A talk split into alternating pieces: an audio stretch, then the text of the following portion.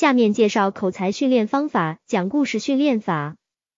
朋友们在生活中注意观察，就会发现，性格外向、话多的人特别喜欢讲故事，讲起来神采飞扬、口若悬河、滔滔不绝；而性格内向、沉默寡言的人就不喜欢讲故事，不会讲故事，即使因为聊天需要必须要讲了，也就三言两语、轻描淡写、简单几句话就结束了。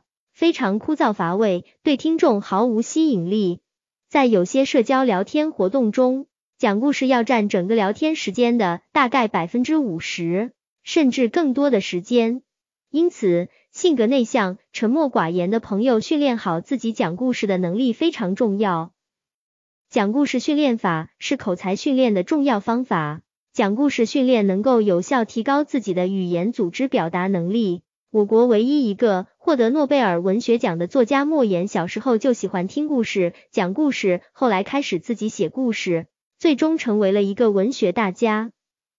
讲故事训练法根据故事的来源可以分为两类，第一类是讲现成的完整的故事，先记住一些经典的哲理故事、爱情故事、名人故事、励志故事、童话故事、鬼故事、经典的笑话故事等。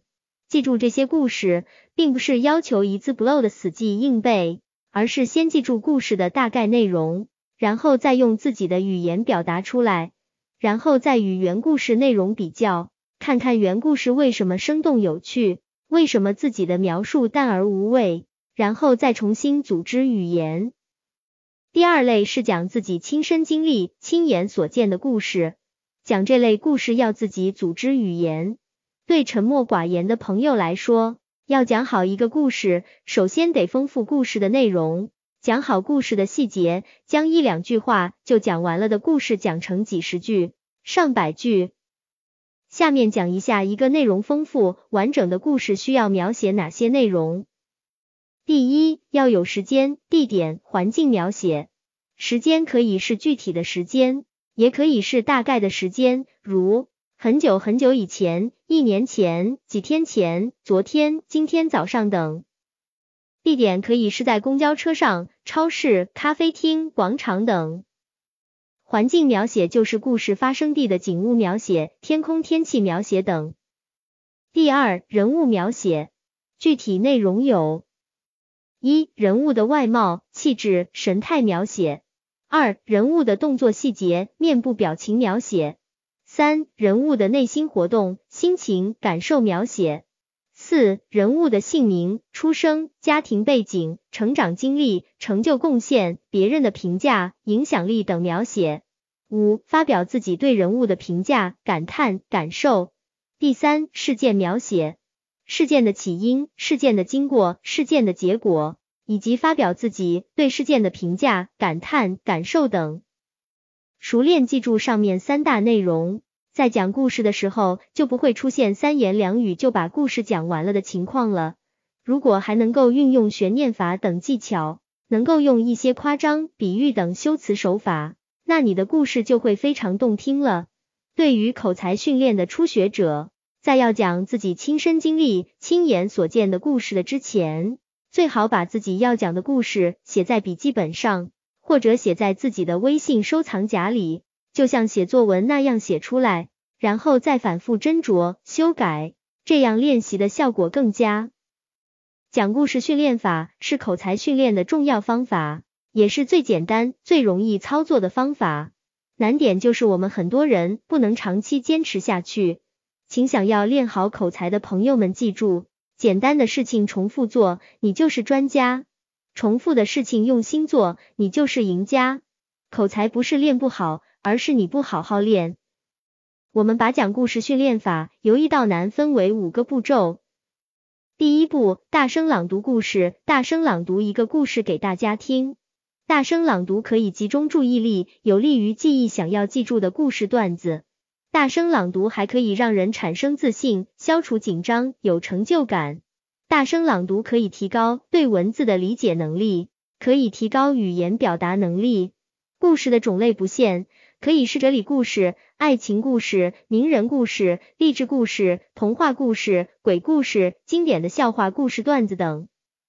第二步，讲小故事。讲简短的小故事、小笑话、小段子，把要讲的小故事、小笑话、段子记在心里，然后讲给大家听。第三步，讲长故事。一个长故事、长笑话、段子一般比较难记住，我们可以先记住故事的大概内容，然后再用自己的语言表达出来。第四步，讲自己的事，讲自己亲身经历、亲眼所见的事。第五步，编故事。一，把只有几句话的就可以讲完，但是平淡无奇、没有吸引力的故事编得绘声绘色、娓娓动听、扣人心弦、引人入胜、韵味无穷。二，随机应变，无中生有，根据实际情况迅速编出一个精彩故事来。会讲故事的最高境界就是。一、经典笑话段子，故事张嘴就来。二、能够把一个很普通平常的小故事讲得很精彩。三、不用打草稿就能够迅速编出一个新故事段子来。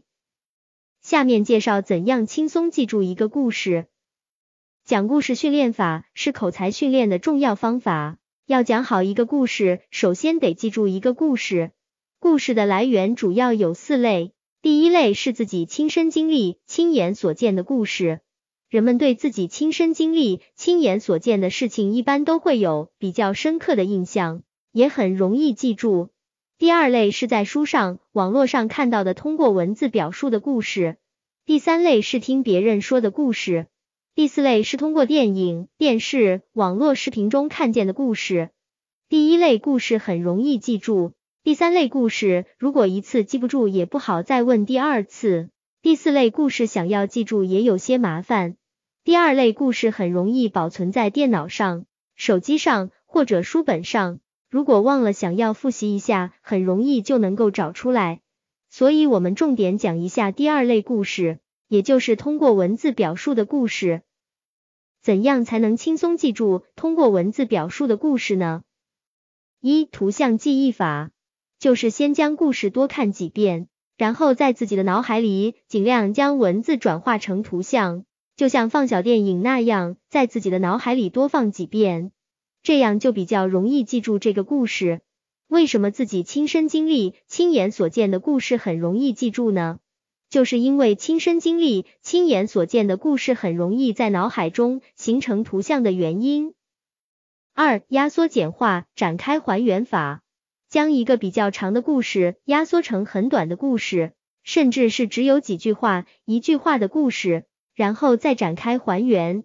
故事压缩简化前，要先把故事多看几遍，有一个大概的印象。压缩前要找出故事中最重要、最关键的内容，最容易忘记、最不易记住的词语和句子，然后再强化记忆这些关键的内容。讲故事的时候再展开还原。压缩的时候，只要保留故事的主要环节就可以了。具体的细节内容，在展开还原的时候，通过细节联想再补充进去。故事发生的原因、故事的后果影响、故事中的对话内容、故事中的外貌描写、心理描写、故事中的形容词都可以直接删除，或者尽量简化。在展开还原的时候再补充进来。简化省略掉的内容，通过问题的形式列举出来。并记住这些问题，在故事展开还原时，只要回答这些问题就行了。下面讲一个故事案例：一位女士鼻青脸肿的来看医生，医生问她是怎么回事，女士哭了出来，说每次丈夫喝醉了回来就会揍她。那好办，医生拿了一个空的矿泉水瓶子进里屋去了，一会儿就装了一瓶不知名的药水递给了女士。医生说：“我给你一瓶药水。”下次他在醉酒回家时，你就喝一口这个药水，含在嘴里，不要吞下去，直到你丈夫睡下之后再吐掉它。一个月以后，女士欢天喜地的来找医生，大夫，你给我开的到底是什么药啊？他果然不再揍我了。我给你开的就是一瓶纯净水。医生说你不需要药，你只需要闭嘴。这个故事可以简化为一位女士去看医生。医生给了她一瓶不知名的药水，回来后感觉效果很好，于是忍不住好奇去问医生到底是什么药水。医生告诉他就是一瓶矿泉水。朋友们看看这样是不是简化了很多？是不是更好记住了？要给别人讲故事的时候，怎么展开还原呢？只需要想到关于具体细节内容的几个问题，并回答问题就好了。一看医生的时候，医生得问到底怎么回事啊？因为被老公打了，喝醉了回来打的，而且每次喝醉了回来都打。二打的严重程度怎么样？被揍的鼻青脸肿的。三被打的心情怎么样？很难受，医生一问就哭了，所以是哭着说的。四医生问明情况后要开药啊。医生开药的细节，医生拿了一个空的矿泉水瓶子进里屋去了。一会儿就装了一瓶不知名的药水递给了女士。五，医生开了药要告诉服用方法，下次他在醉酒回家时，你就喝一口这个药水含在嘴里，不要吞下去，直到你丈夫睡下之后再吐掉它。六，再次去问医生时，医生说了什么？我给你开的就是一瓶纯净水，你不需要药，你只需要闭嘴。朋友们，看看一个完整的故事是不是就还原出来了呢？再讲一个故事案例：一个农夫进城去买驴和山羊，农夫牵着驴，山羊的脖子上系着一个小铃铛，跟在驴后面走。有三个小偷看见了，一个小偷说：“我可以去偷羊，叫农夫发现不了。”另一个小偷说：“我可以从他手里把驴偷走。”第三个小偷说：“这些都不难。”我能把他身上的衣服全部都偷来。于是第一个小偷悄悄的靠近山羊，把铃铛解了下来，然后拴在驴尾巴上，就把羊牵走了。农夫在拐弯处四处环顾了一下，发现羊不见了，就开始回头寻找。这时第二个小偷走到农夫面前，农夫问小偷看见他丢的山羊没有？小偷说：“我见到你的山羊了。”刚才有一个人牵着一只羊向这条小路里走去了，现在还能抓住他。农夫恳求小偷帮他牵着驴，自己去追山羊。第二个小偷趁机把驴牵走了。农夫从树林里回来一看，驴子也不见了，就在路上一边走一边哭。走着走着，他看见池塘边坐着一个人，也在哭。农夫问他发生了什么事。那人说：“人家让我把一口袋金子送到城里去，实在是太累了，我在池塘边坐着休息，睡着了，睡梦中把那口袋推到水里去了。”农夫问他为什么不下去把口袋捞上来？那人说：“我怕水，因为我不会游泳。谁要把这一口袋金子捞上来，我就送他二十锭金子。”农夫大喜，心想：正因为别人偷走了我的山羊和驴子。上帝才赐给我幸福。于是他脱下衣服潜到水里，可是他无论如何也找不到那一口袋金子。当他从水里爬上来时，发现衣服不见了，原来是第三个小偷把他的衣服偷走了。这就是人生三大陷阱：大意、轻信、贪婪。这个故事可以简化为：一个农夫进城去卖驴和山羊，被三个小偷偷了，因为大意。被一个偷去了山羊，因为轻信；被一个偷去了驴，因为自己的贪婪；被一个偷去了自己的衣服。还可以简化为一个农夫进城去卖驴和山羊，被三个小偷偷了，一个偷去了山羊，一个偷去了驴，一个偷去了自己的衣服。这个故事展开还原的时候，只要问三个问题：一、山羊为什么被偷？因为自己大意了，以为山羊脖子上有铃铛。跟在后面走没有问题，谁知被狡猾的小偷把铃铛取下来，挂在了驴尾巴上。二驴为什么被偷？因为轻信了第二个小偷，并把驴让小偷帮忙看着，自己追第一个小偷去了。三自己的衣服为什么被偷？因为自己贪婪了，因为驴和山羊都被偷了，想急于挽回损失，想发一笔大财，就轻易相信了第三个小偷的鬼话。脱光了衣服跳下池塘捞金子。